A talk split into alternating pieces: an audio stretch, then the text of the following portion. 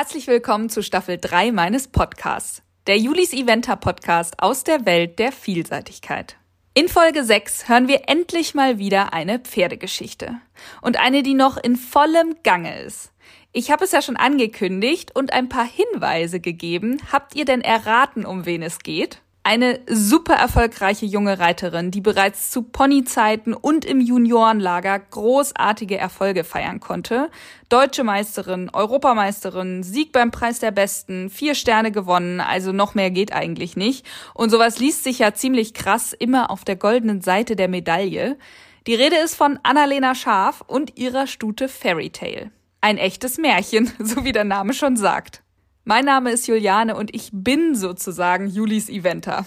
Blog, Podcast, YouTube, Instagram, Facebook und sogar TikTok. Diese Kanäle bespiele ich zurzeit und finde immer mehr Spaß daran, möglichst viele, viele Leute mit meiner Leidenschaft für die Vielseitigkeit anzustecken. Diese Folge wird präsentiert von Annalenas langjährigem Partner Siebis. Als Spezialist für Spring- und Dressursättel gibt es bei Siebis hochwertige Lederwaren vom Niederrhein.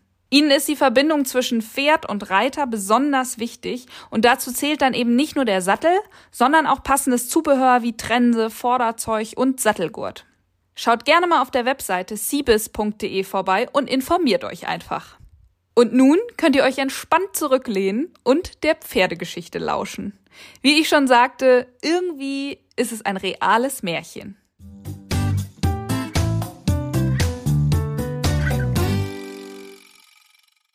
Ja, liebe Annalena, herzlich willkommen in meinem Podcast. Dankeschön, vielen Dank für die Einladung.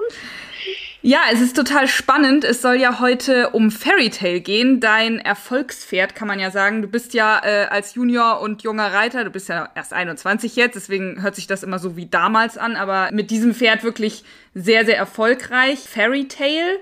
Und ich finde, es ist ein bisschen Nomen et oben, weil die Geschichte liest sich tatsächlich auch wirklich wie so ein kleines Märchen. Ich frage immer als erstes, wie du sie entdeckt hast, aber eigentlich stellt sich die Frage nicht so richtig, oder? Nee, also entdecken musste ich sie nicht. Also sie ist ja bei uns geboren, mein Opa hat sie gezogen und meine Mama ist sie dann halt geritten, hauptsächlich Dressur. Genau, also mein Opa züchtet schon immer Pferde, hat auch so eine Mutterlinie aufgebaut, ja, von der wir jetzt schon echt viele Nachkommen haben, die auch alle unterschiedlich sind natürlich irgendwo, aber alle echt einen einzigartigen Charakter haben irgendwo. Also das ist echt erstaunlich, wie sich das so durch diese ganze Linie fortführt. Bei Fairy Tale oder Fine nennen wir sie halt im Stall nur. Ja, hat mein Opa noch alles entschieden. Ich war da ja noch ein bisschen, bisschen jung. Also ja. ist ja von 2007, da war ich ja gerade erst sechs, als sie geboren ist. Aber jetzt machen wir das so ein bisschen zusammen. Also wir sprechen uns jetzt ab, was für Hengste wir nehmen, ich habe jetzt so ein bisschen probiert, ein bisschen mehr Springen und ein bisschen mehr Blut in unsere okay. Zucht zu bekommen. ist manchmal nicht so einfach, weil wir ja schon, also auch Fine hat eine sehr dressurlastige Abstammung. Mhm. Ähm, und auch die anderen Pferde sind entweder ganz springen gezogen oder ganz Dressur. ähm, genau, und das machen wir jetzt ein bisschen zusammen. Und ja, Fine ist meine Mama vorher halt geritten hat die ausgebildet komplett und ja, ich bin da irgendwie so ein bisschen so ein bisschen reingerutscht. Also wir haben irgendwie ein Pferd gesucht, sage ich mal, halt für den Umstieg nach dem Pony. Mhm. Und Fine war immer, wollte immer alles machen und ja, ist dann ja auch schon Springpferde A, Geländepferde A, sowas gegangen. Und dann haben wir gesagt, klar, dann machen wir jetzt mal, bei uns gab es so eine Serie mit Dressurreiter A, Springen, also A Stilspringen und A Stilgeländeritt. Mhm. Und dann haben wir gesagt, dafür ist es ja das perfekte Pferd. Das äh, machen wir jetzt mal. Und ja, damit fing das im Prinzip an, dass ich dann so Richtung Nachwuchschampionat geritten bin. Genau. Ja, echt abgefahren. Also, weil du warst, ich glaube, als deine Mama sie geritten hat, 2010, ich meine, da warst du gerade mal neun. Weißt du ja. denn noch so, weiß ich nicht, als sie auf der Weide stand, vielleicht noch als Jährling oder sowas? Weißt du aber nicht mehr, ne? Das weiß ich tatsächlich nicht. Also die Mutter habe ich vor Augen.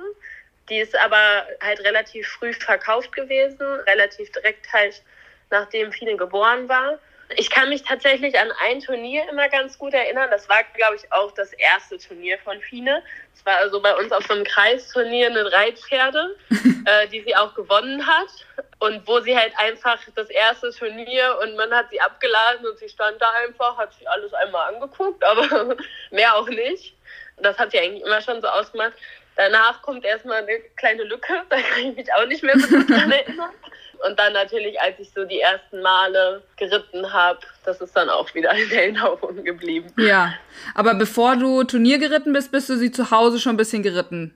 Ja, also bei uns war, ich hatte natürlich früher auch sehr viele Ponys. Ich hatte eigentlich immer so sieben, acht Ponys oh und Gott. mit der Schule war das schon immer eine Hausnummer.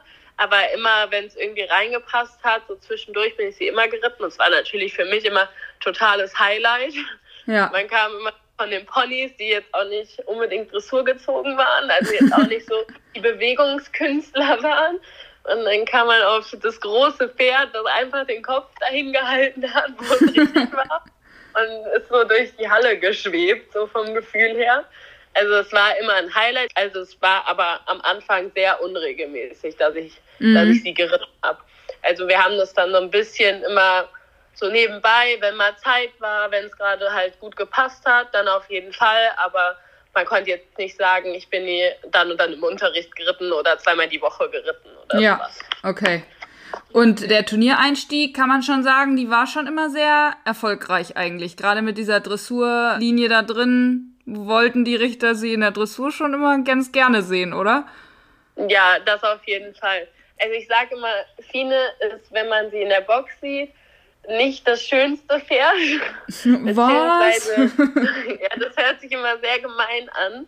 Das weiß sie, glaube ich, auch. Aber die hat einfach, wenn die sich dann bewegt und unterm Sattel ist, so eine Art, die irgendwie die Leute dann trotzdem anzieht. Also das ist nicht so das Pferd, wo man sagt, boah, der bewegt sich jetzt aber geil oder irgendwie so ein typischer Hingucker. Aber es sieht halt einfach immer super harmonisch aus mhm. und man hat immer so ein bisschen das Gefühl, wenn man sie reitet, sie ist wirklich zufrieden, gelassen. Es ist nie irgendwie aufgesetzt oder so. Also es war schon dreijährig so und das hat man auch jetzt immer noch so das Gefühl, dass sie ja, dass sie einfach immer echt gelassen ist und ihre Aufgabe halt konzentriert macht, aber halt ja, ich will jetzt nicht sagen, immer Spaß daran hat, aber auf jeden Fall immer immer so eine gewisse Freude ausstrahlt und halt vor allem so, so eine Harmonie irgendwie ausstrahlt. Mhm. Gut, das will man ja eigentlich sehen, gerade in den Vielseitigkeitsdressuren. Das Gelassene genau. ist fast immer das, was am meisten punktet. Genau. Ja, ja, genau. ja. Weil die verrückten Tiere gibt's ja genug. Aber wenn du jetzt sagst, es macht ihr gar nicht immer so Spaß, was für Stärken und Schwächen äh, gab's denn da? Also, was heißt nicht immer Spaß? Ich glaube, Fine ist wirklich ein Pferd, die jeden Tag alles richtig machen möchte wo man nie das Gefühl hat, boah, die hat aber heute überhaupt keine Lust oder sowas. Was halt so Schwächen von ihr sind, ist klar, dann im Gelände oder im Springen da hat man dann vor allem am Anfang schon gemerkt, okay, es fehlt irgendwie so ein bisschen die Zündung. Also so ein bisschen Blut und so ein bisschen Springmanier wäre halt am Anfang schon gut gewesen, sage ich mal. Aber jetzt stört das, also ich habe mich halt jetzt so darauf eingestellt, und weiß genau, wie ich damit umgehen muss. Und jetzt stört es im Prinzip gar nicht mehr. Mhm. Was so ein bisschen bei ihr das Problem ist, wenn man sich die so anguckt, dann hat die einen recht kurzen Hals und ist halt relativ lang hinterm Sattel. Das ist natürlich, wenn man dann dressurmäßig und nachher halt auch wirklich die Punkte haben will, ja, ist es einfach recht viel Arbeit und vor allem für mich auch, also als ich von den Ponys kam, war es für mich ein ganz neues Reiten irgendwie, mm. weil ich hatte vorher einen Pony, die von sich aus lostrabte, wo eigentlich nur wichtig war, dass die entspannt ist und dass der Kopf unten ist und Ausdruck und alles andere war irgendwie von selber da. Und bei Fine ist es halt komplett umgekehrt. Bei ihr ist immer gelassen und immer harmonisch, aber manchmal fehlt so ein bisschen der Pep, sage ich mal. Mhm. Und so ein bisschen dieses hinten kürzer machen, vorne länger machen. Und das ist ja im Prinzip ist das halt so ihre größte Schwierigkeit und das, was ihr so am meisten im Weg steht, würde ich sagen. Wobei sie dabei halt also wirklich noch nie irgendeinen Schritt falsch gemacht hat oder irgendwie, ja, sich nicht bemühen wollte, sage ich mal. Also sie probiert es immer, aber das ist für sie echt schwierig manchmal. Mm. Es hört sich jetzt schlimm an, aber es ist Meckern auf sehr hohem Niveau, ne? ja, auch oft genug. Ja. Hat ja immer sowas. Ja, irgendwas muss auch sein, sonst, also nur perfekt geht auch nicht. Erzähl doch mal jetzt so 2016 Bundesnachwuchschampionat. Klar, konntest du auch, glaube ich, im zweiten Jahr direkt gewinnen und dann ging es auch schon international los. War das denn alles so, ich sag mal, einfach, wie sich's auf dem Papier liest? Also ab da, also dann, dann ging das ja echt schnell, sage ich mal. Ja. Der Weg nach da war schon, also es war halt einfach diese Umstellung von so einem kleinen, schnellen Pony, was immer reagiert hat, was aber immer halt loszog nach dem Sprung und immer vorwärts wollte zu einem Pferd, was ja, ich will jetzt nicht sagen, die Aufgabe am Anfang ja auch nicht so richtig kannte, weil sie ja im Prinzip auch nur Geländepferdeprüfung gegangen ist und da müssen die ja jetzt nicht so galoppieren wie dann ja. nachher in der VL oder in der, in der Zwei-Sterne-Prüfung. Ich hatte früher immer Zeitfehler. und auch nicht nur ein paar. Das fing schon im Springen an. Also sobald ich so das so ein bisschen raus hatte, wie ich das machen muss und sobald ich halt das auch alles erstmal gelernt habe, das alles umzusetzen, ging es natürlich echt schnell. Also viele, ich sage immer, wenn, wenn bei uns irgendwas passiert im Gelände, dann war es entweder, also zu 95 Prozent habe ich einen Fehler gemacht und zu 5 Prozent hat sie einfach nicht verstanden, was ich von ihr möchte. Mhm. Und sobald so das weg war und sobald ich wusste, was ich genau machen muss, wurde es dann irgendwann, sage ich mal, egal, ob es 5 Zentimeter höher war oder ob der Graben 10 Zentimeter weiter war oder ob der Schmale halt drei Galoppsprünge eher kam, weil die halt immer so rittig war und so auf meinen Körper und auf meine Hilfen reagiert hat, dass das dann echt schnell ging und dass ja, dass ich halt auch im Training dann immer schon so welche Aufgaben geritten habe, wo ich dann Jahr vorher noch dachte, da wird sie niemals drüber reiten. ja, dadurch, dass sie halt einfach so rittig ist und so konzentriert immer bei der Sache ist und das alles umsetzen möchte irgendwie, was ich von ihr verlange, ging das echt schnell. Also es lag dann immer eher eher an mir und soweit ich so ein bisschen wusste, was ich machen muss. Und alles ging tatsächlich sehr, sehr schnell. Also ich habe dann ja 2017 eine Zwei-Sterne-Prüfung geritten und die ja auch direkt gewonnen. Ich meine, der Sprung von VL U15 zu zwei Sternen ist jetzt auch nicht so groß. Mhm. Aber dann ja auch ein Jahr später direkt die erste drei Sterne. Was echt, also ja, ich hatte bis jetzt sehr, sehr selten. Also ich glaube, ich kann die Momente im Gelände an einer Hand abzählen, in denen ich mal das Gefühl hatte, irgendwas nicht unter Kontrolle zu haben. Mhm. Oder irgendwas, ja, was, was jetzt ein bisschen nicht nach Plan läuft. Das gibt einem natürlich total viel Sicherheit und das gibt dem Pferd dann ja auch total viel Sicherheit, wenn man selber das so ausstrahlt und alles so klappt. Und ich glaube, dadurch ging es echt sehr, sehr schnell. Mhm. Kannst du ja mal verraten, wie hast du das denn mit den Zeitfehlern in den Griff gekriegt? Das haben sich alle immer drüber lustig gemacht. Irgendwann musste ich immer schneller reiten. Nee. Aber hast du es zu Hause geübt oder wirklich auf dem Turnier dann mit Uhr und äh, irgendwie oder einen besseren Plan gemacht oder wie? Ja, genau. Also vor allem halt dann durch die Uhr. Ich bin halt die ersten Jahre auch immer ohne Uhr geritten. Das kam ja auch immer erst so ein bisschen danach. Also VA reite ich jetzt tatsächlich auch selten mit Uhr. Ja. ähm, aber so jetzt klar die Uhr und halt dieses, ja, dass ich halt sofort umschalte nach dem Sprung, sofort wieder los, also so ein bisschen vorwärts galoppiere.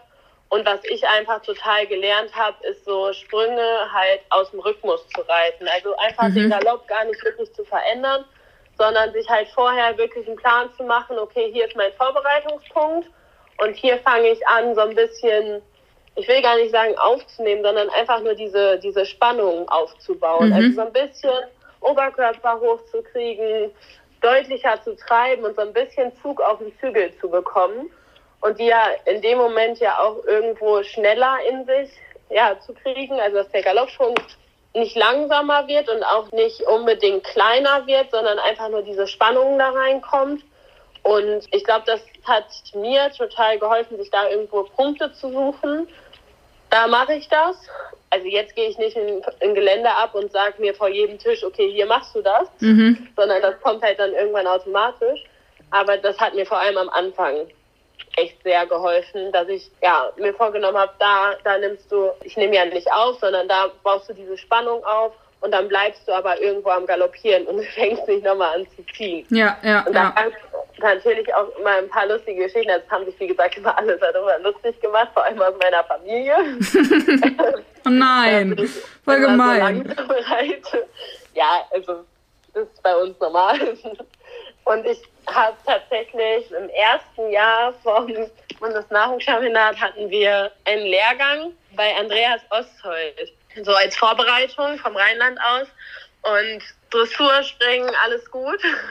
Gelände hatte ich ein super Gefühl. Ich dachte, ich wäre todesschnell gewesen und hätte diesmal echt alles gegeben. Und dann hat Andreas nur zu mir gesagt, das ist für mich kein Geländereiten, das ist für mich Springreiten über Geländehindernisse. Und danach habe ich mir dann wirklich mal ans Herz gefasst und habe gesagt, okay, jetzt musst du irgendwas ändern. Und jetzt musst du ein bisschen, einfach ein bisschen, ja, ein bisschen schneller reiten, diese Punkte einhalten und alles. Und habe das dann halt auch im Nachwuchschampionat auch direkt so umgesetzt und es kam auch ja direkt gut an. Aber das war auch nochmal so ein Punkt, wo ich mich jetzt noch dran erinnere, wo ich halt mittlerweile echt drüber lachen kann. Aber damals, ja, habe ich mir das echt zu Herzen genommen, habe echt gekriegt, was ich, was ich machen kann. Ja, ja, glaube ich.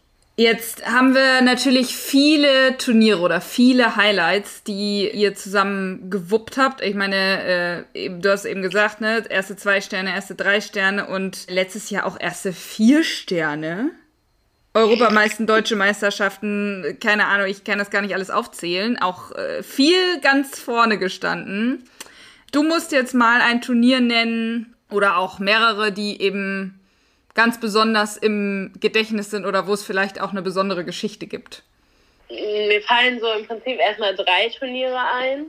Es war auf jeden Fall meine zweite deutsche Meisterschaft die erste, die ich dann gewonnen habe, 2018 war das. Da war ich ja noch Junior mhm. und war halt mein erstes Turnier auch in Lumülen, das erste Mal in dem großen Stadion da reiten. Da war die noch in dem Stadion. Ja, das, das erste Mal das Springen auch da reiten und allgemein Lumülen ist ja nun mal ein Begriff und ja, es war einfach nur ein echt cooles Gefühl, da zu reiten. Ich kann mich noch echt gut daran erinnern, dass ich halt relativ wenig Plan hatte, würde ich sagen. ja, so erstes Jahr Junior, natürlich wusste ich, was jetzt wie kommt. Also ich bin davor ja auch schon Pony-Euro geritten, also natürlich hatte man einen groben Plan, aber so der Plan war immer halt so ein bisschen auf mein Pony zugeschnitten und nicht richtig auf Schiene. Dann stand ich da halt echt erstmal und habe erstmal überlegt, okay, habe jetzt einen Tag frei zwischen Dressur und Gelände, was mache ich da genau? wie oft gehe ich Gelände ab und sowas geht einem dann ja alles so durch den Kopf. Also ich würde jetzt ein paar Dinge anders machen, als ich die halt da gemacht habe. Aber ja, einfach dann, wie, wie es am Ende geklappt hat. Und das waren auch so die ersten Zeiten natürlich, wo man dann halt so die ganze Gruppe, also wir sind ja in den 2001er Jahrgang echt viele Leute, mhm. wo man so die ganze Truppe kennengelernt hat und ja, sich auch viel besser dann mit denen verstanden hat und die Freundschaft einfach viel enger geworden ist. Mhm. Und dann ist so eine Zeit, wo man dann abends zusammensitzt oder so, wo man sich echt gerne nochmal dran erinnert. Das war im Prinzip dann in Maasbergen, das war ja ein Jahr später, mhm. Europameisterschaft. Ja, das war im Prinzip auch das, was die Euro so ein bisschen ausgemacht hat. Halt einfach dieser Zusammenhalt von der ganzen Gruppe, dass man sich echt mit allen gut verstanden hat, dass alle zusammengehalten haben und was da besonders schön war, war, dass Marsbergen liegt halt relativ nahe an meinem Heimatort, würde ich mal so sagen. Also wir sind relativ dicht an der holländischen Grenze. Mhm. Und dass dann echt viele von uns vom Stall, dann mein Opa, der eigentlich gar nichts mit dem Reiten zu tun hat, kam auch dahin und hat halt dann am, beim Springtag zugeguckt. Und ja, es waren echt viele da, die einen so unterstützt haben. Und dass es dann am Ende so geklappt hat, war natürlich noch besser. Dann konnten wir alle zusammen feiern. Aber das war einfach nur ein, ein cooles Gefühl, die so alle so zu sehen, wie die sich auch mit einem freuen und dass die alle so hinter einem stehen. Mhm. Ja, und dann natürlich Strecke um letztes Jahr. war auch nochmal sehr cool. Also es war ja meine erste vier Sterne und im Prinzip bin ich da hingefahren und ja, so ein bisschen so nach dem Motto, du möchtest schon ein cooles Gelände reiten. Also Zeitfehler wären egal, aber halt ohne Hindernisfehler und den Rest muss man mal gucken. Ja. Ich hatte auch nicht so viel Wechsel geübt oder die Dressuraufgabe geübt oder irgendwas. Also es war so ein bisschen so eine, so eine Überraschungskiste. Tatsächlich ist auch zwei Wochen nach Stregom meine Dressurtrainerin zu mir gesagt, wir müssen es einmal ein bisschen anders machen wenn ihr so welche Pläne habt, eine Sag es mir doch vielleicht. muss ich ein bisschen eher wissen und nicht eine Woche vorher. Ich habe da eher den Fokus aufs Gelände gelegt, sagen wir mhm. mal so. Ich war auch nicht hundertprozentig zufrieden mit der Dressur. Ich meine, es gibt ja immer ein paar Sachen, die man verbessern kann. Aber ja, einfach mit, mit dem Gefühl, nochmal so die Saison zu beenden. Das Springen war echt cool, das Gelände war, war richtig cool zu reiten das war schon irgendwie, dass man so ins Ziel gekommen und dachte sich so, boah, so leicht im Prinzip kann es sich anfühlen, eine Viersterne zu reiten. Also naja, nicht nur zu reiten, Annalena, du hast sie ja auch gleich gewonnen. Ja. Ja, also das muss man für unsere Hörer jetzt einmal bitte festhalten. So ganz bescheiden, ja, ich bin die dann so mitgeritten. Das hört sich an, als wärst du so 20. von 25. geworden. Aber hey, man ist mit der Dressur nicht zufrieden und du hast das Ding ja am Ende ziemlich gewonnen, würde ich sagen.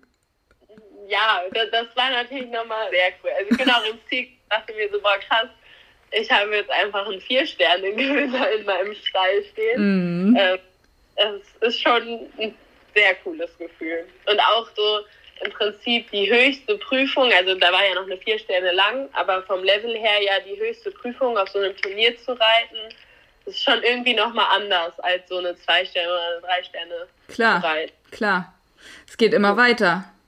Ja.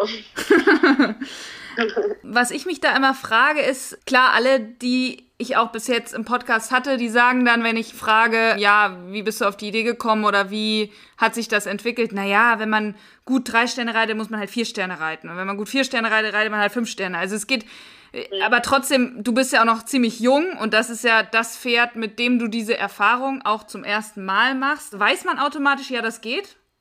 Dann auch im nächsten Stern? Also ich hatte diese, also die letzte Saison tatsächlich immer Geländeritte, wo ich dachte, boah, es war echt easy, das zu reiten. Also ich hatte halt immer so ein Gefühl, dass es im Prinzip auch schwerer sein könnte. Und ich glaube, im Prinzip, also es kann ja auch einfach sein, dass man eine Dreisterne reitet und die vielleicht auch gut reitet, aber das Gefühl im Gelände halt an manchen Sprüngen einfach schlecht ist mhm. oder man nicht zu 100% sicher ist.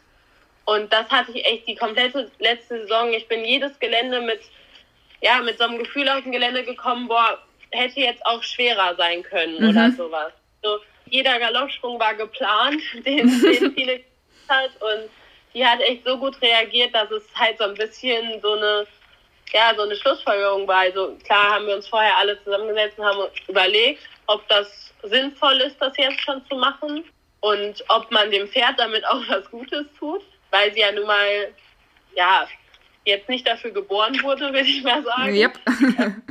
auch alle nicht so sicher waren, ob sie das halt wirklich so, also jetzt mittlerweile, wir waren uns sicher, dass sie das kann, das auf jeden Fall. Aber ob das halt nach einer drei Sterne langen Europameisterschaft überhaupt noch sein muss irgendwo. Mhm. Oder ob man die halt lieber ein bisschen schon fürs nächste Jahr. Und dann haben wir aber halt beschlossen, dass es echt jetzt so easy ging und dass wir so einen guten Rhythmus jetzt die ganze Saison über hatten. Ja, so ein bisschen halt, wenn ich jetzt, wann dann. Mhm dass das so ein bisschen so eine automatische Schlussfolgerung war. Mhm. Jetzt hast du es schon ein paar Mal angesprochen, Abstammung und Vollblutanteil. Ich habe es natürlich einmal nachgeguckt. Also Fiedertanz ist ja wirklich ein, eine echte Dressurabstammung. Und 28% Vollblut ist echt wenig für den Busch. Und du bist mal eben vier Sterne lang, ne, vier Sterne kurz geritten. Wie viel Konditionstraining musst du mit ihr machen? Viel, wobei ich die Erfahrung gemacht habe, also klar, jetzt in Warndorf habe ich natürlich auch die optimalen Bedingungen irgendwo, dass ich die vor allem langsam aufbauen muss, also dass ich vielleicht auch einfach zwei, drei Wochen eher anfangen muss als alle anderen und dass ich die Woche vor dem Turnier gar nicht unbedingt so viel mache. Also mhm. Das habe ich nämlich letztes Jahr in Kreuth, weil das so ein bisschen, ja, es, es ging nun mal nicht anders. Und dann hatte ich halt die Woche vor Kreuth, habe ich kein Galopptraining gemacht, sondern hatte den Mittwoch, glaube ich, in der Woche davor nur Geländesprünge gemacht und war danach auch nicht nochmal galoppieren. Und für Kreuth hätte man ja jetzt eher gedacht, boah, muss man nochmal los? Braucht man nochmal extra Konditionen für eine drei Sterne lang am Berg? Und Fina hatte mit ihrem Vollblutanteil tatsächlich den niedrigsten Laktatwert von allen. Oha. Sie hatte früher echt hohe Laktatwerte. Also es war auch schon oft genug so, dass ich in der Juniorenzeit dann halt die nach 60 Minuten die auch nochmal Laktat nehmen wollten weil der Laktatwert nach 30 Minuten echt noch so hoch war, dass sie gesagt haben, wir müssen noch einmal. Mhm. Das finde ich so interessant bei Fina. Also man sieht halt wirklich so eine Kurve, wie sich das jetzt so über die letzten drei Jahre einfach aufgebaut hat. Mhm. Und wie so ein Pferd trainierbar ist. Also natürlich bringt Blut immer was und äh, ich suche jetzt auch kein Pferd mit 28 Prozent Blut mehr, weil es einfach total viel Planung und total viel Management ist. Aber ich Aber finde, man sieht, wie, ja, wie, wie trainierbar halt so eine Ausdauer von einem Pferd ist. Und vor allem, was natürlich das auch nochmal so widerspiegelt, die verbraucht sich natürlich nicht. Also ich muss wenig aufnehmen vor dem Sprung und dementsprechend ja auch viel weniger zulegen nach dem Sprung. Mhm. Und das ist ja im Prinzip das, was am kräftezehrendsten ist. Ja. Und das ja auch den Laktatwert dann am Ende hochmacht. Ich kann hier auch mit Wassertrense im Gelände reiten. Ich könnte, glaube ich, auch gar nichts reinmachen. Die Glückliche. Weil sie echt so auf mich hört und so bei mir ist. Ja, ich muss halt einfach zehn Meter vorm Sprung diesen Spannungsbogen aufbauen. Und ich kann im Prinzip auch vorwärts in so Distanzen reiten, die vielleicht auch ein bisschen enger stehen und kann halt einfach hinten mit dem Oberkörper bleiben, vielleicht einmal ein bisschen vorne rankommen, mhm. dass sie muss warten und dann wartet sie. Ja. Und ich glaube, das macht es halt am Ende aus, dass der Laktatwert halt so niedrig bleibt, weil sie halt nicht diese, diese Tempounterschiede hat oder dieses Wehren zwischendurch. Also wenn man ja mal einen hat, der so ein bisschen maulig wird oder ein bisschen drückt oder sowas. da muss sie halt überhaupt keine Energie reinstecken, sondern sie bleibt halt einfach immer schön vor mir und achtet echt so auf meinen Oberkörper, was er als nächstes kommt, was sie als nächstes machen muss, dass sie da halt total viel Kraft spart. Ja, total gut. Aber es ist spannend, dass du so viel auch mit dem Laktatwert arbeitest oder darauf achtest. Das ist bei euch ja auch mit dieser Leistungsdiagnostik alles irgendwie in Zusammenarbeit, ne? Genau, also die kommen halt zu so wesentlichen Turnieren, wo auch ein paar mehr sind, würde mhm. ich sagen. Also sie kommen jetzt nicht zu jedem Turnier, aber auf jeden Fall immer regelmäßig. Und was wir halt von der Perspektivgruppe auch noch haben, ist so eine Trainingsüberprüfung halt zwischendurch. Eigentlich immer halt eine, sage ich mal, vor der Saison, also bevor man so das erste Turnier reitet. Dann nochmal eine vor dem, vor dem Höhepunkt und nochmal eine sozusagen am Ende, mhm. um zu gucken, wie sich das auch so über die Saison entwickelt. Und dadurch habe ich ja auch erst herausgefunden, dass ich das letzte Galopptraining nicht zu intensiv machen muss, mhm. sondern vielleicht eher das davor nochmal deutlich intensiver. Okay. Und das sind ein paar Erfahrungen, die sammelt man dann ja einfach durch so Daten und die helfen einem einfach ungemein. Ja, um gerade so ein Pferd dann eben perfekt vorzubereiten, ne? Genau, Super. weil es ist natürlich schon viel Management und viel Planung und viel, was halt einfach regelmäßig passieren muss. Ja. Ich muss sie schon alle sechs Tage galoppieren. Auch in der Saison? Oder sind dann die Turniere auch quasi so als wie so eine Art Galopptraining zu sehen? Nee, nee, das, das ist auf jeden Fall auch so. Also die Woche nach dem Turnier hat die Pause, aber danach halt wirklich wieder konsequent alle sechs Tage, alle fünf Tage Galopptraining und was bei vielen natürlich auch noch so ist, sie geht halt relativ wenig Turniere. Also ich reite meistens nur so fünf, sechs Turniere. Muss ja dementsprechend das Galopptraining noch intensiver machen. Mhm. Also im Prinzip kriegen Pferde ja auch total viel Kondition, wenn sie einfach nur Prüfungen gehen. Aber sie ist halt so ein Pferd, sie braucht jetzt keine Prüfung eigentlich zum Reinkommen. Ja, sie, so eine Einlaufprüfung ja, am Anfang des Jahres, ja. Und nicht das Pferd. Und ja, im Prinzip braucht sie jetzt ja auch keine Prüfung, um irgendwo Erfahrungen zu sammeln oder sowas, sondern ich versuche sie echt sehr dezent einzusetzen und dafür halt lieber meinen Galopptrainingsplan echt zu optimieren und das sozusagen an erster Stelle auch untergeordnet zu jetzt Springen oder Dressurtraining. Dann lasse ich das lieber einmal weg, fahre dafür halt galoppieren. Ja, dass das echt oberste Priorität hat. Aber eigentlich wirklich eine schöne Planung auch. Ich meine, du reizt halt jetzt halt eben auch keine A mehr oder zwei Sterne, sondern drei und bald dann noch mehr vier Sterne wahrscheinlich. Und dann eben weniger Prüfungen machen dann ja auch Sinn. Also es ist ja wirklich dann schon auch äh, viel. Oder wenn du mal eine lange Prüfung dazwischen hast, dann ja, müssen die ja auch ja. echt was leisten. Genau, also wir machen das eigentlich immer so, dass sie dann auch nach dem Turnier, also besonders so nach einer langen Prüfung, nach einer deutschen Meisterschaft oder auch nach der Euro immer für zwei Wochen erstmal dann nach Hause kommt mhm. und kommt dann den ganzen Tag auf die Wiese und Mama kann ausreiten gehen, locker reiten, weil ich immer das Gefühl habe, wenn die in Warndorf ist, steht sie trotzdem so ein bisschen unter Druck. Mhm. Habe hab ich das Gefühl, ich weiß nicht, ob es wirklich so ist. Und dass sie echt einmal so zwei Wochen so ein bisschen halt wie Urlaub. Ah, cool, ja einfach mal zwei Wochen so ein bisschen abschalten kann und dann fängt man halt wieder ganz normal an. Also sie wird natürlich trotzdem weiter bewegt und weiter geritten, aber dass sie ja echt einmal für zwei Wochen so ein bisschen Kopf aus und ja, ein bisschen entspannen kann und der Körper ja auch ein bisschen entspannen kann. Ja. Ist natürlich aber auch mega praktisch, die Möglichkeit zu haben, ne? Ja, auf jeden Fall. Weil jetzt ja, nur auf die Wiese oder so könntest du halt auch nicht machen, weil du musst sie ja ein nee. bisschen so im Training behalten, damit jetzt nicht die Muskulatur flöten geht und du dann wieder ja. gefühlt bei Null anfängst und erstmal sechs Wochen nacharbeiten kannst oder so. Genau. Ja. Nee, das ist echt, echt cool und dass die halt da einfach so locker und so ein bisschen entspannt ausreiten und ja. sowas. Das ist echt, echt sehr cool. Ja. Hat sie denn irgendeine Macke oder habt ihr irgendwelche Rituale, die ihr so zusammen entwickelt habt über die vielen Jahre? Also Macken, ich weiß nicht, das sagen ja viele über ihre Pferde, dass sie perfekt sind, aber Tina hat tatsächlich wenig Macken, bis gar keine.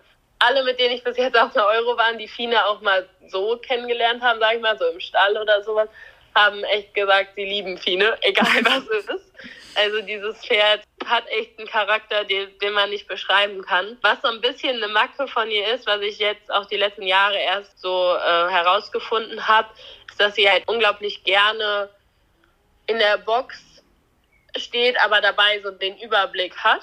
Und zu Hause war das immer total gut. Da stand sie bei uns halt so im Innenhof, sage ich mal, und hatte ein Fenster raus, hatte alles im Blick. Okay. Da hat sich gute Wohlgefühl. Und in Mahndorf habe ich es jetzt seit einer Zeit, dass ich die Boxentür auf habe und halt nur so ein Stable Guard. Ja, genau. Ja. Dass sie rausgucken kann, dass sie immer mittendrin ist, dass sie immer gucken kann. Und seitdem habe ich echt das Gefühl, dass sie viel, viel zufriedener ist, mhm. als wenn die Boxentür immer zu ist. Ja, und was so ein bisschen ihr, ihr Ding ist, ist einfach schmusen. Also sie hält ihren Kopf dann so schief und macht so welche Verrenkungen, weil sie irgendwo gekrabbelt werden möchte oder irgendwas. Ja, das, das als Stute, es ist ja unglaublich. Sie ist gar nicht ja, stutig, oder? Gar nicht. Nee. Gar nicht. In keiner Form. Man merkt auch nicht, wenn sie rossig ist. Man, man merkt gar nichts eigentlich. Das ist der Wahnsinn. Also, das ist echt. Aber das waren die halt, wie gesagt, alle. Also alle aus dieser Mutterlinie haben so ein bisschen diesen Touch. Also bei Fine halt extrem, aber die anderen auch. Und was ich jetzt bis jetzt unterschlagen habe, du reitest ja auch einen Fohlen von ihr. Bin ich, ja. B bist du. Bis drei genau. Sterne, glaube ich, sogar. Genau. Also Debbie oder bei uns hieß sie immer nur Doris. Doris? ja, wir sind nicht so einfallsreich mit unseren Namen. genau, Doris war eine Fohlen von Fine. Die hat sie vierjährig bekommen. Aber Doris hat selber auch noch mal drei Fohlen erst bekommen. Ach was. Vier, fünf, sechsjährig. Ja, und tatsächlich das letzte Fohlen von ihr sieht so haargenau aus wie Fine. Also wenn die nebeneinander stehen, okay, die eine hat ein bisschen kleineren Kopf, ein bisschen weicheres Gesicht, also das Fohlen, aber ansonsten komplett gleich. Okay. Die haben wir leider auch schon verkauft. Also Fine ist auch schon groß, Urgroßmutter. Krass. Genau, es wird alles so ein bisschen weitergeführt. Aber ja. Aber also, klar, ihr könnt natürlich auch nicht alles behalten. Ja. Schade eigentlich. Ja. Genau, also die drei Fohlen von Doris jetzt haben wir halt leider verkauft, wobei die auch halt komplett Dressur gezogen waren. Eben genauso wie die anderen auch. Aber wir können halt nun mal nicht, nicht alle halten und nicht alle reiten. Deshalb mussten wir die verkaufen. Ja. Aber was sie halt alle sind und was auch Doris dann irgendwo war, halt einfach dieses, dieses alles richtig machen wollen und ja, sich halt unglaubliche Mühe geben irgendwo. Bei Doris hatte man manchmal das Gefühl, ihr fehlt so ein Ticken Übersicht am Sprung, um jetzt auch noch vier Sterne zu gehen. Mhm. Deshalb haben wir die dann auch am Ende verkauft. Mhm. Halt als Junior ein junge Reiterpferd, weil dafür war sie halt echt gut. Und auch, glaube ich, ein echt guter Lehrmeister. Also die hat ja dann auch schon ein paar Prüfungen gesehen. Die ist die letzten zwei Jahre halt ganz parallel zu Fine gelaufen und hat dementsprechend ja auch schon ein paar schwierigere Kurse gemacht und die auch immer ganz, ganz sicher. Ich glaube, die vier Sterne in Stregom hätte sie auch geschafft. Aber ja, irgendwann muss man sich halt auch mal trennen. Und ich hatte halt jetzt nicht das Gefühl, dass das halt dauerhaft so sein kann, dass sie halt gut vier Sterne geht. Ja. Muss man sich leider, leider trennen. Aber von Fine trennst du dich hoffentlich niemals. Nein, Fine ist Familienmitglied. ja. Fine, Fine geht niemals. Ist es eigentlich schwierig? Ich meine, jetzt bist du ja nicht unbedingt ein unerfolgreicher junger Reiter und hast schon einige goldene Medaillen da zu Hause hängen und irgendwelche Pokale und was auch immer. Da erwarten die Leute ja dann auch was, wenn du auf so ein Turnier kommst. Wie machst du das oder wie gehst du mit so einem Druck auch um von außen? Also ich finde immer, so einen Druck macht man sich ja irgendwo selber. Klar, natürlich hört man auch, was andere Leute über einen sagen, aber im Prinzip ist man das ja dann selber, der einen, sag ich mal, unter Druck setzt. Also, also meine Familie macht mir gar keinen Druck in keiner Form. Da habe ich wirklich sehr, sehr viel Glück. Die haben halt immer gesagt, wenn ich ja, wenn ich das so machen möchte, dann soll ich das so machen. Dann muss ich mich halt auch dafür anstrengen und dafür einsetzen und da halt viel Arbeit rein investieren. Meine Mama sagt immer noch, jedes Mal, bevor ich ins Gelände gehe, und wenn es nur die Geländepferde A ist, egal was passiert, Hauptsache du kommst wieder heile hier an. Und halt sowas schon mal im Hintergrund zu haben, ist natürlich schon mal sehr gut. Und dazu gibt es natürlich auch eine Geschichte. Ich bin früher, 2014 war das, bin ich das erste Jahr Bundeschampionat geritten. Da war ich 13. Also springen mit Ponys. Mhm. Und da hatte nämlich Peter Teufel, der war da ja Pony-Bundestrainer, hatte auf dem Lehrgang zu mir gesagt, wenn die so auf dem Bundeschampionat springen wie jetzt hier auf dem Lehrgang, dann kriegst du auf jeden Fall eine gute Acht. Mhm. Dann bin ich so schlecht geritten, wie ja sonst noch nie. Und danach bin ich echt aus dem Parcours gekommen, habe geheult und habe gesagt, ich setze mich nie wieder unter Druck. Ich lasse mir nie wieder sowas einreden, um irgendwo gut zu sein, sondern ja, entweder es klappt oder es klappt nicht. Also das, das sagt man natürlich gerne, aber ich bin manchmal so ein bisschen schlecht in meiner Planung, was so Dressuraufgaben und sowas angeht, zum Beispiel. Und ich glaube aber gerade durch so welche Sachen, wo ich dann immer sage, kann ja gar nicht gut gehen, weil habe ich alles nicht geübt. Das nimmt mir dann persönlich, also meinen persönlichen Druck. Ja. Klar, von außen kann das natürlich nicht nehmen. Also ich lasse das gar nicht so doll, sage ich mal, an mich ran, sondern ich fahre eigentlich zum Turnier, mache da echt mein Ding und dann kann ich gerne danach mit den Leuten darüber reden. Aber, Ja, aber so wirkt es auch. Also ich habe oft das Gefühl, das prallt alles so an dir ab, du machst irgendwie dein Ding und dann, ich finde das schon erstaunlich, gerade als junger Mensch, wo man ja doch, keine Ahnung, tausend Sachen liest und hier und da was mitkriegt und eben auch in eurer Truppe da, ne, ist ja der eine erfolgreicher als der andere, gefühlt. Also schon bemerkenswert, finde ich, dass du es so auch an dir abprallen lassen kannst. das auf jeden Fall. Also ich habe halt so das Gefühl, ich lasse das so, so gar nicht an mich rankommen Mhm. einfach. Und ich fahre so ein bisschen zum Turnier und ja, alle sagen immer, ich stapel immer tief vor dem Turnier, aber ich meine das halt wirklich ernst in den Momenten. Also das war, ist auch so eine Geschichte aus Streckern oder auch aus Lyon war das. Und dann lag ich nachher Dressur vorne und dann kam Markus Döring zu mir und hat nur gesagt, so Leni, und jetzt reizt du das genauso nach Hause. Und ich habe da halt wirklich gestanden, habe angefangen zu lachen, habe gesagt, ja, bestimmt. Also wenn das so klappt, gerne, aber ich glaube da nicht dran. Ja. Und ja, in den Momenten meine ich das halt auch wirklich so und deshalb mache ich mir halt gar nicht so diesen, diesen Druck. Ja, sehr cool. Jetzt bleiben natürlich nur noch wenige Fragen. Vielleicht so eine eigentlich hätte ich die wahrscheinlich am Anfang stellen müssen, aber vielleicht jetzt, wo wir alle Fine ein bisschen besser kennen, was bedeutet sie letztendlich für dich? Ja, also wie gesagt, Fine ist Familienmitglied. Fine wird man niemals ersetzen können. Also ich meine, im Prinzip hat sie mir ja den Einstieg in das alles gegeben. Und was an ihr ja einfach besonders ist, sie hat mir ja nicht nur den Einstieg, sage ich mal, in die Junioren- und junge Reiterzeit gegeben, sondern jetzt ja auch in den Vier-Sterne-Bereich. Und ich glaube, sowas kann man nicht vergessen und sowas kann man einem Pferd auch gar nicht genug danken, mhm. ähm, was die halt einfach alles macht. Und was das Ganze bei ihr ja noch irgendwo besonders macht, ist, dass sie ja gefühlt gar nicht die Voraussetzungen dafür hat. Mhm. Also mein Onkel hat halt früher immer gesagt, ich glaube nicht, dass sie fehlerfrei über ein Elf springen kommt. oh Gott. Also damit man mal ungefähr weiß, wie sie halt auch früher gesprungen ist.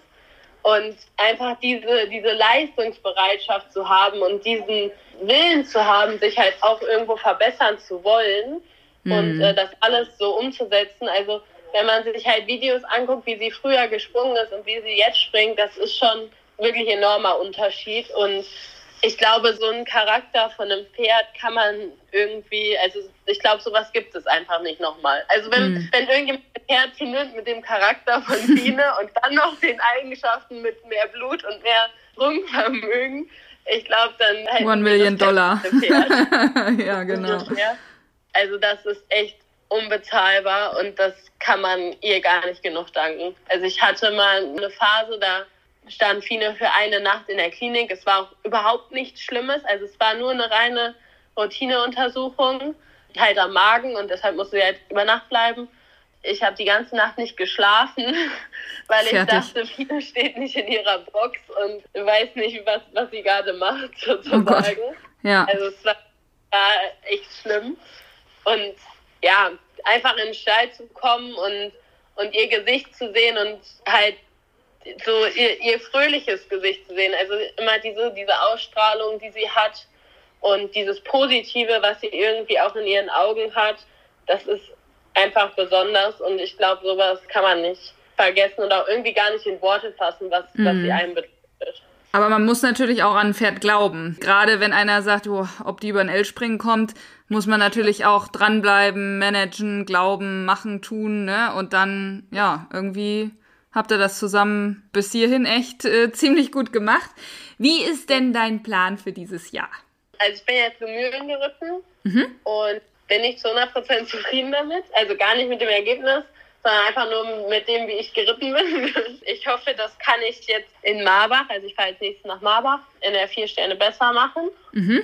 Ja, und dann Saisonziel ist natürlich Euro. Die ist ja dieses Jahr in England. Das wäre natürlich ein ziemlich cooles Stimmt, ist dein letztes junge Reiterjahr, ne? Genau, ah. genau. Wo ist die in, in England?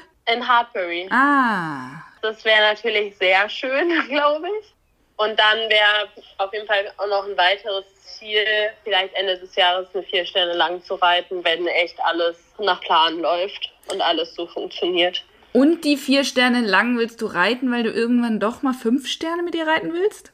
Mm, also ich will jetzt nicht sagen nein, aber sag niemals nie, okay, ja, richtige Idee. Also ich, ich hätte auch nicht gedacht, dass ich mal vier Sterne mit ihr reiten werde, deshalb würde ich nicht nein sagen. Aber sie ist ja jetzt schon 15. Na und, schon. Ähm, ich weiß nicht, ob man ihr dann nicht doch ein bisschen zu viel anmutet. Also ich glaube, die ist echt mit vier Sterne schon, schon gut bedient und macht das natürlich mega, das auf jeden Fall. Aber ich glaube, dass das strengt sie auch schon an und das ist schon, ja. schon eine Hauptnummer für sie. Ich weiß nicht, ob man dann der nicht ein bisschen Unrecht tut, wenn man sie fünf Sterne reiten würde. Also wie gesagt, ich würde nicht Nein sagen. ja, du bist, du bist echt mutig. Man muss ja auch sagen, für die, die es hier vielleicht nicht wissen und zuhören, fünf Sterne gibt's ja nur als lange Prüfung. Und das ist dann schon einfach richtig viel Meter auch. Also ja, ist genau. man irgendwie zwölf Minuten unterwegs oder so, ne? Ja, ja. Oh, das ist schon. Weiß ich nicht, ob sie das so, so wegstecken kann. Ja, ja. Ja, aber glaub, egal was kommt, da sind auf jeden Fall ja noch ein paar Sachen offen und ich bin gespannt, wie es dieses Jahr läuft. Was habt ihr für Sichtungen für diesen jungen Reiterweg? Also im Prinzip Deutsche und Preis der Besten. Mhm. Ich habe mich halt jetzt so ein bisschen beim Preis der Besten rausgehalten. Also ich halt ja dafür Marbach. Mhm. Ein bisschen als Alternative genommen.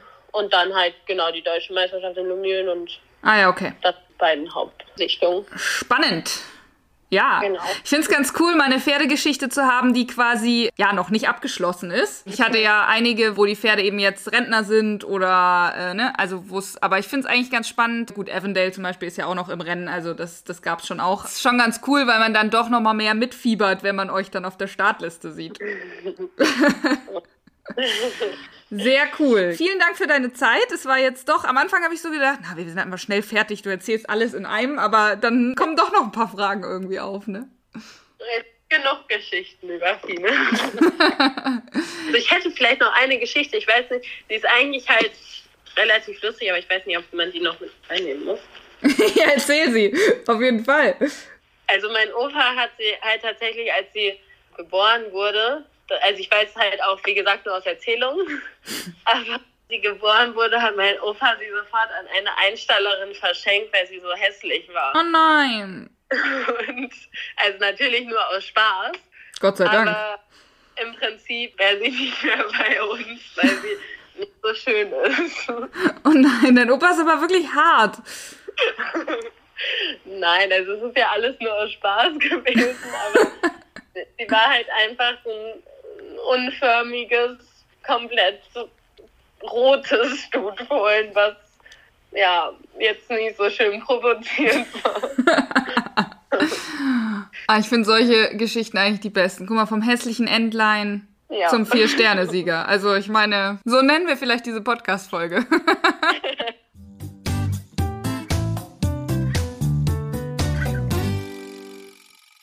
Annalena war ja richtig gut drauf und hat aus dem Nähkästchen geplaudert. Das hat Spaß gebracht. Aber auch an diesem wahr gewordenen Traum sieht man, dass es nicht ganz von selber geschieht. Fine und Annalena haben wirklich viel für diesen Traum getan oder tun viel für diesen Traum. Und wie sagt man es so schön? Blut, Schweiß und Tränen ergeben dann den Erfolg. Mal wieder eine echt tolle Geschichte mit ganz viel Motivationsschub für uns alle hier. Vielen Dank an Siebes für die Unterstützung. Und wusstet ihr, wo der Name herkommt? Also eigentlich stolpert man ja quasi drüber. Von Seabiscuit dem außergewöhnlichen Rennpferd. Ich liebe diesen Film, ja. Denn genauso außergewöhnlich wie dieses Pferd sind die Produkte von Siebes. In der Wahl, in der Verarbeitung, in der Haltbarkeit der verwendeten Materialien und im Preis-Leistungs-Verhältnis. Ich habe es anfangs schon erwähnt, aber schaut einfach mal auf der Webseite vorbei, siebes.de, da findet ihr alle verschiedenen Produkte. Und ganz am Ende einer Podcast-Folge erzähle ich ja immer, wie es weitergeht. Folge 7 ist noch nicht ganz in trockenen Tüchern, aber ich halte euch natürlich auf dem Laufenden. Keine Angst, bis nächste Woche habe ich was. Ich hoffe, diese Folge hat euch auf jeden Fall gefallen. Gebt mir gerne mal ein Feedback, entweder direkt hier bei Podigy oder als Nachricht oder Story bei Instagram oder auch als Bewertung in eurem Podcast-Portal. Stay tuned und bis nächste Woche.